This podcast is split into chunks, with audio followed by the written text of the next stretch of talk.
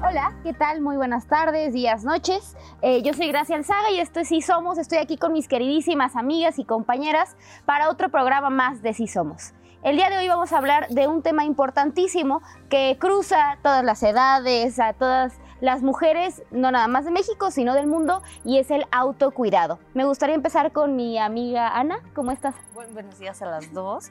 Eh, muy contenta porque eh, creo que es un tema que obviamente nos atraviesa a todas las mujeres y que nos atraviesa desde una edad muy temprana porque no sabemos cuidarnos a nosotras mismas, ¿no?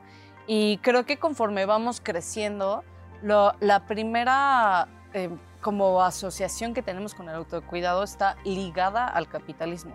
Piensas, quizás mi primera asociación cuando hablo de autocuidado es esta idea de una rutina de skincare, tener dinero para un día de spa, o sea, y, revisamos ciertos de los contenidos que consumimos como adolescentes.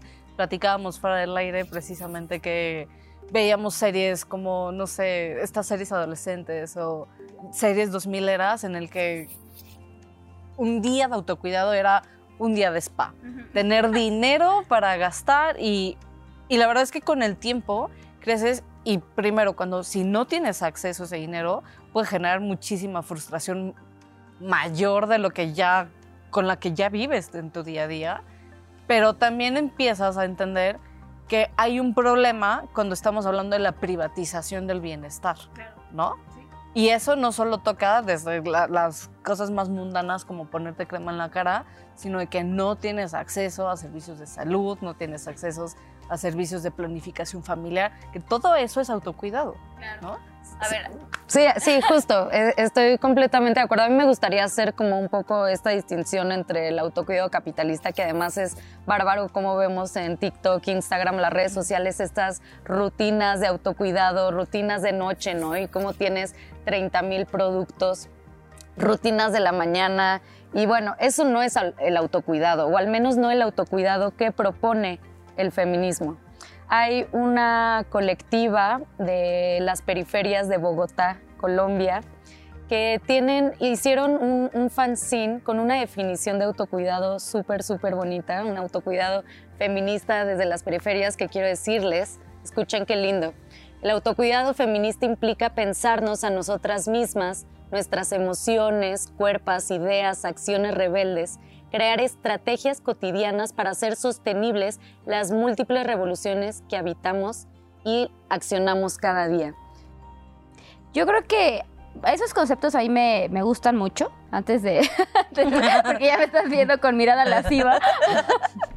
no, o sea, me gustan mucho porque creo que mm. eh, los feminismos han logrado interpretar de una forma mucho más realista eh, lo que normalmente ya está definido de manera clínica o de, manera psicológica, etcétera, ¿no? Solamente yo creo que últimamente esos, esas definiciones se han romantizado, se han idealizado mucho eh, y que muchas veces se vacían de contenido, ¿no? O sea, creo que es, o sea, no, no tiene que ver con este texto en específico porque creo que es muy valioso darle otro sentido a este tema del autocuidado, como decías, ¿no? O sea, por una parte es el autocuidado capitalista, que, que de hecho eso no se define, o sea, si ustedes buscan autocuidado no te va a salir autocuidado capitalista y autocuidado feminista. Hasta que lees estos textos entiendes que hay otros conceptos que son importantes estudiarlos, entenderlos y sobre todo llevarlos a tu vida, ¿no? Solamente yo desde una crítica muy hacia los feminismos siento que muchas veces se romantiza como esas palabras de lucha, de, amor radical, de, no sé. y que se tiene que politizar justo para que no esté vaciado de contenido.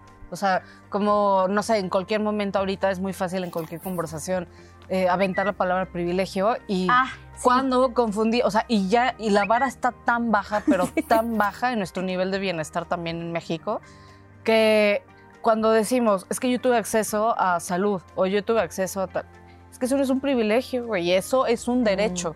Y entonces, para empezar, eso nos ayudaría a tener una vara muchísimo más alta para exigir muchísimas mejores condiciones en, en, todo lo demás. Ahora, mi conflicto ahí, sobre todo con la parte clínica, que ahorita es muy normal, o sea, también es autocuidado, no siempre es hablar de salud mental. Sí. Implica hablar de salud mental, sí, pero no solo es salud mental. Y en, la parte, en el apartado particularmente de salud mental, eh, le- les comentaba antes que yo ten- tengo un conflicto en este momento y no estoy satanizando, no estoy estigmatizando a la gente que requiera atención psiquiátrica, porque se requiere y para Claro. eso existe. Sí me parece que también es un momento importante para hablar de, auto- o sea, de autocuidado, pero también para abrazar nuestras emociones. Sí. Eh, desde mi percepción, creo que hay una tendencia a sobrediagnosticar y a, patologizar emociones normales, uh, uh, naturales que tenemos como seres humanos para no hacerles frente. O sea, si, si estás estresada en tu vida porque no tienes trabajo, pues por supuesto que, o sea, tienes motivos porque para no tienes estar trabajo, estresado. sí. Si estás estresada porque eres la única en tu casa que se hace cargo de todos los cuidados, por supuesto que es normal que estés estar estresada y no por eso tienes que, o sea, no, neces- no requieres eh, tomar medicamento para Sí. eso. No estoy estigmatizando para quien lo necesite y es necesario. Sí, que esté diagnosticado. ¿no? Pero, o sea, lo menciono también como para, o sea, porque también es una referencia. eh, esta escritora argentina, justo Amalia Andrade, habla de cómo, o sea, parte del autocuidado es también abrazar nuestras emociones y no solamente las buenas, Yo también ¿no? las O sea, aquellas incómodas Sí. que te confrontan como persona. Es real que hay un sobrediagnóstico ahorita eh, con lo- las enfermedades, los problemas mentales, eh, pero yo he escuchado a muchos adultos diciendo, ay, ahora ya todos los adolescentes, adolescentes tienen ansiedad. Es que sí, Sí. o sea, es que también hay una epidemia de ansiedad brutal, ¿no? Sabemos que desde la pandemia se empezaron a nombrar eh, pues todo aquello que, que sentíamos que nos estaba haciendo mal. Y por un lado, bueno, no creo que esté bien que nos dia- autodiagnostiquemos, por Eso, ejemplo, para empezar. ¿no? Que ya todos, no, yo tengo TDAH, yo tengo TLP, yo tengo, este, eh, ¿cómo se dice? Cuando TDA. cambias de humor, este, Ah, bipolaridad. bipolaridad. No, como que son Claro. diagnósticos serios que se tienen que tratar Y clínicos. y Sí, sí, sí. Pero sí es cierto que a partir también desde la pandemia empezamos a Ah, sí. desarrollar más herramientas de autocuidado y nuestra salud mental se empezó a priorizar. Entonces creo que, que- que sí, pues que hemos ido desarrollando eh, herramientas que nos hacen vivir de una mejor forma. ¿Qué Sí. opinan ustedes? Pues yo creo que a mí hace poco me pasó que no me acuerdo en qué actividad estaba o qué estaba haciendo. Estaba con una compañera y de repente mi compañera me dijo, ¿no tienes TDA? Así, o sea, no sé, no sé inclusive, porque yo hasta ahorita no tengo el diagnóstico de TDA, pero es justo esto, esta crítica necesaria que hay que hacer entre nuestros círculos, que ya existe como un diagnóstico porque eres distraída. Sí. No, pues, o sea, entonces eres distraída, tienes TDA, ¿no? Ay, y me que tiene culpable. sentido, pero, o sea, y que, no, yo que también, te sientes- obviamente, yo le he dicho a mi pareja, ¿tienes TDA? Todos. O sea, No, y- Y, y que tú misma piensas que soy la persona más dispersa, por supuesto que tengo TDA y no sé por qué mi mamá no me dedicó desde antes. Ajá. y digo, o quizás solo de verdad soy distraída y necesito más estructura. Pero cuando pensamos, necesito y en qué término te lo doy. O sea, probablemente Sí, sí, sí. fu- sucedió en un espacio laboral y también está asociado a ser siempre útiles, a estar siempre produciendo. Ah, claro. Que ahí Entonces va la parte. Se relaciona. O sea, cuando me pasa esto, pues no nada más a mí, sino muchas veces he escuchado comentarios, o sea, hasta en confianza, ¿no? O sea, mm, por una parte sí existe esa culpabilidad de, ay, no, ¿por qué le dije que era bipolar o por qué tal, no? O sea, porque inclusive pasa más con las mujeres. Cuando nos enojamos, cuando gritamos, hay dos críticas, que estamos hormonales o que tenemos algún problema eh, trastorno, mental, sí, un trastorno, mental, ¿no? O sea, primero ya desde ahí parte como la crítica hacia que nuestras emociones no son válidas, ¿no? O sea, que tenemos que decir las cosas relajadas, que tenemos que estar tranquilas no siempre, que no tenemos que ser agresivas, ¿no? Y que a veces, muchas veces la asertividad se confunde con agresividad, ¿no? O sea, bueno, pero o sea, también es parte como de esta crítica que tenemos que hacer a- ante, ante lo que se vive hoy en día. Creo que aquí hay tres cosas importantes que dijeron para que podamos dirigir un poquito la conversación hacia, hacia eso, que son cuatro. El autodiagnóstico, que es fatal, ¿no? Porque justo muchas veces no abrazamos nuestras emociones y no las procesamos bien e inclusive las canalizamos de manera diferente. O sea, de manera diferente en lugar de, de explorar esas emociones, evitas, es un... ¿no? Las evitas como ahora con el autocuidado capitalista, que es hacia allá voy, Mm. yendo de compras Mm. gastándote tu quincena comprando ropa. eh, gastándote tu quincena haciéndote uñas, ¿no? Y también ese autocuidado capitalista no viene de la nada, es decir, no viene nada más porque lo viste en la tele, lo- porque lo ves en TikTok, porque lo ves en todos lados. O sea, yo no sabía que las rutinas, y lo hablamos hace unos programas sobre estas imposiciones de la moda, yo no sabía que para cuidarte la cara tenías que usar por lo menos cinco productos. Que De para noche cuidar- y cinco de día distintos. Sí, o sea, que obviamente hay cosas que son importantes, el bloqueador solar, etcétera, pero, o sea, como este tipo de cosas que ahora las tendencias de moda son hacia acá y te tienes que vestir así. Entonces, muchas veces ese autocuidado, en lugar de verlo de una manera mucho más profunda, mucho más reflexiva, mucho más eh, de una manera en la que puedas sanar y abrazar esas emociones, se ve como un consumo, un consumo, un consumo, un consumo, en lugar de explorar, ¿no? O sea, y eso yo se los comparto también de manera muy personal.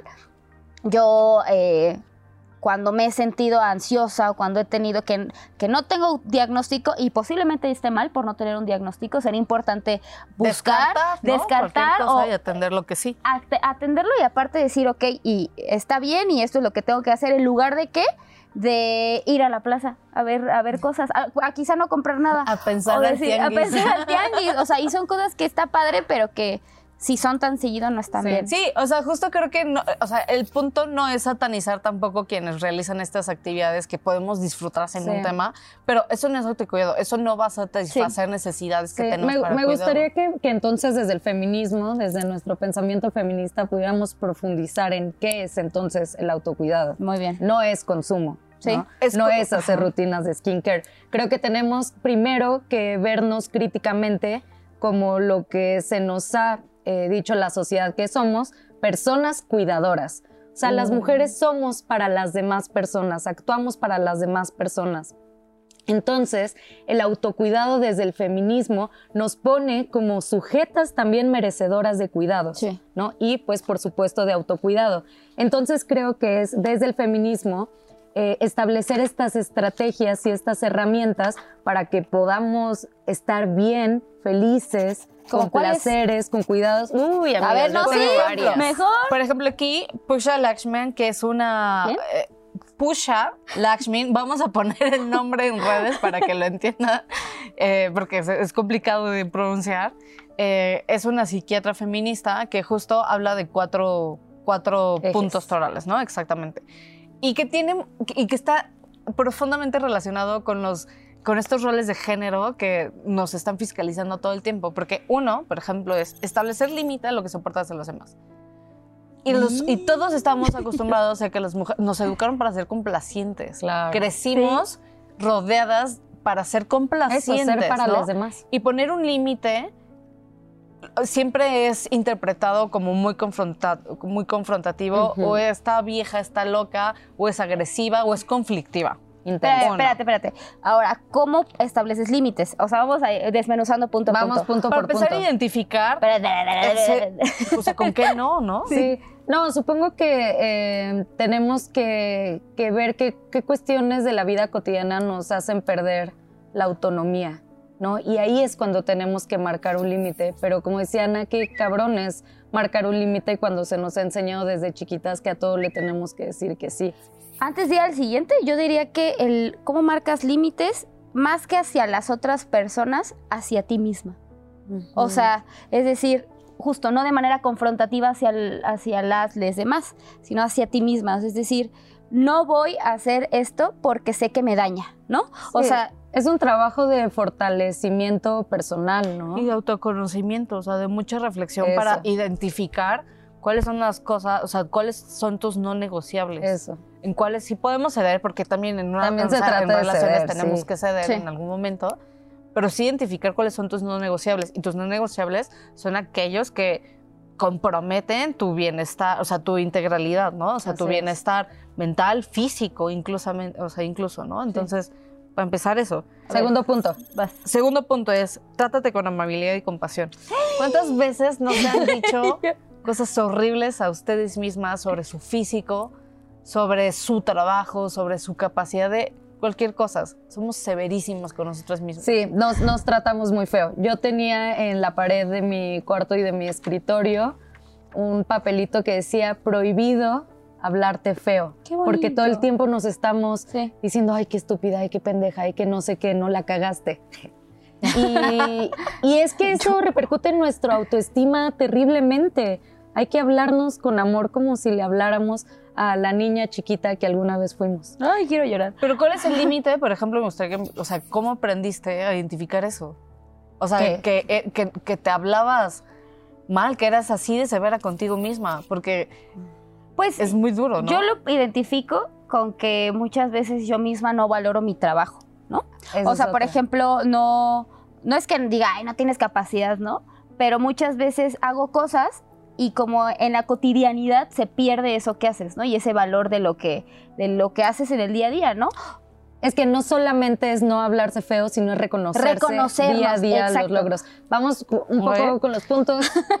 Que van relacionados, entonces los menciono al mismo A tiempo. El tercero es encontrar tus valores fundamentales y tres, tomar las riendas de la vida. Creo que Cuatro, tomar las Digo, y riendas de cuatro la van a tomar tus riendas. Y creo que va de la mano porque tienes que identificar precisamente cuáles son tus ejes para, con base en eso, tomar decisiones, Claro. tomar acciones. Y no tiene que ser definitivo, o sea, puede ser, es un proceso paulatino. Exacto. Creo que eh, cada, o sea, el autocuidado para cada una va a ser distinto. Yo no tengo las mismas necesidades que Ana, no tengo las mismas necesidades ni deseos tampoco Exacto. que Gracia. Entonces creo que para este proceso de autocuidado feminista necesitamos primero ide- identificar dos cosas. Una, cuáles son nuestras necesidades y cuáles son nuestros deseos, porque no podemos vivir en la vida solamente cumpliendo necesidades, sino también deseos, que a las mujeres nos mueve el deseo.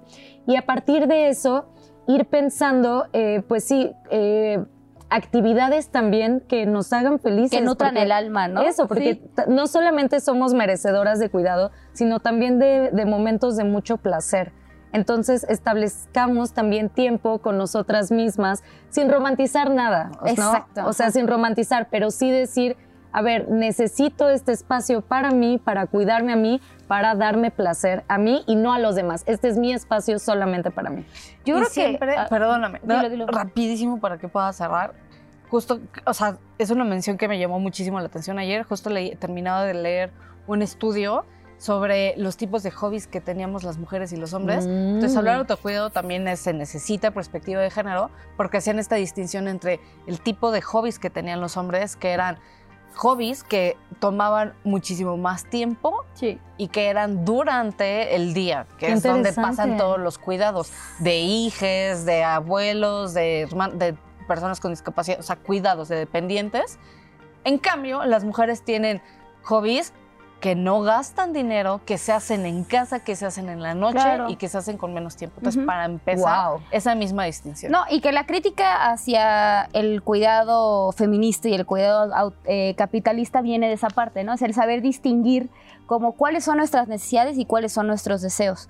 Pero eso requiere una profunda, profunda reflexión, un profundo autoconocimiento, un valor, o sea, el reconocernos como personas, como mujeres, como cuidadoras, el reconocer que si nosotras no estamos bien, la demás gente que queremos, ni siquiera la demás gente en general, ¿no? Sino la gente que queremos, eh, nuestra familia, nuestros amigos, ¿no? Gente que procuramos y que cuidamos, no va a estar bien, ¿no? Y que muchas veces, bueno, yo creo que sobre todo hoy en día, eso es lo que nos hace falta, ¿no? O sea, en un mundo profundamente patriarcal, capitalista, que requiere todo el tiempo que produzcamos, requiere Sí. que todo el tiempo estemos, estemos activas, que estemos en el teléfono, que Produciendo estemos y consumiendo, que estemos produciendo y cons- consumiendo. Exactamente. Necesitamos un espacio, no justo el romantizar de es que tienes que meditar o tienes que hacer No, yoga. No, Y de- tampoco como premio, ¿eh? De, ay, ya, ya me chingué toda la semana, ahora me doy un premio. No, es parte fundamental de nuestra cotidianidad del autocuidado. Y para, para terminar, mi conclusión es que las feministas no solamente hablamos de autocuidado, sino también hablamos de cuidado colectivo. Porque Exactamente. eso es también lo que nos va a diferenciar. No solamente nos vamos a cuidar a nosotras, sino vamos a cuidar a la comunidad con nosotras y a las mujeres que están con nosotras. Y yo por último solo, solo me gustaría hacer la reflexión sobre que el cuidado no tiene que ser monetizable. No Sí. tiene Mm. que- sí necesitamos respaldo económico, Claro. pero no implica gastar. Eh, yo por último dejaré la reflexión que es importante el cuidado colectivo, el cuidado feminista, el combatir eh, pues obviamente toda este, esta productividad que estamos viviendo en el día a día, el combatir este capitalismo desde lo individual y desde lo colectivo. ¿Para qué? Para mejorar la calidad de vida de todas las mujeres y en especial pues de nosotras mismas. Pues muchas gracias por sintonizarnos, síganos en todas nuestras redes sociales, nos vemos en la siguiente.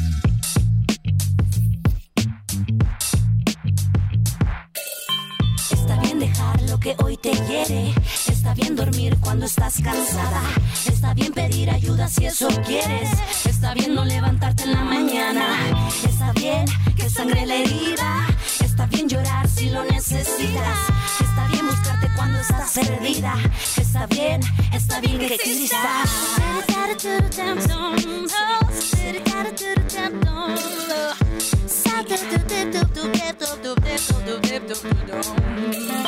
Eventualmente todo se conecta. La verdad libera, pero primero incomoda. Extraño ser la niña que vola besos cometa. Rapear lleva sentido, no solo es abrir la boca. Cuando dejas que los miedos te gobiernen.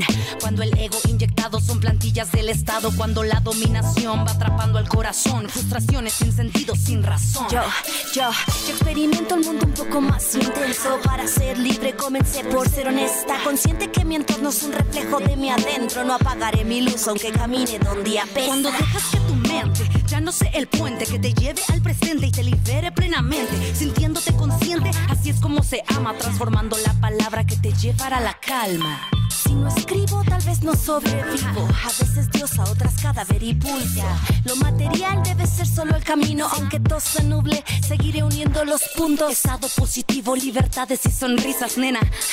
Renacer de las cenizas. Como ave fénix, sintiéndote plena, nena. Again, renacer de las cenizas.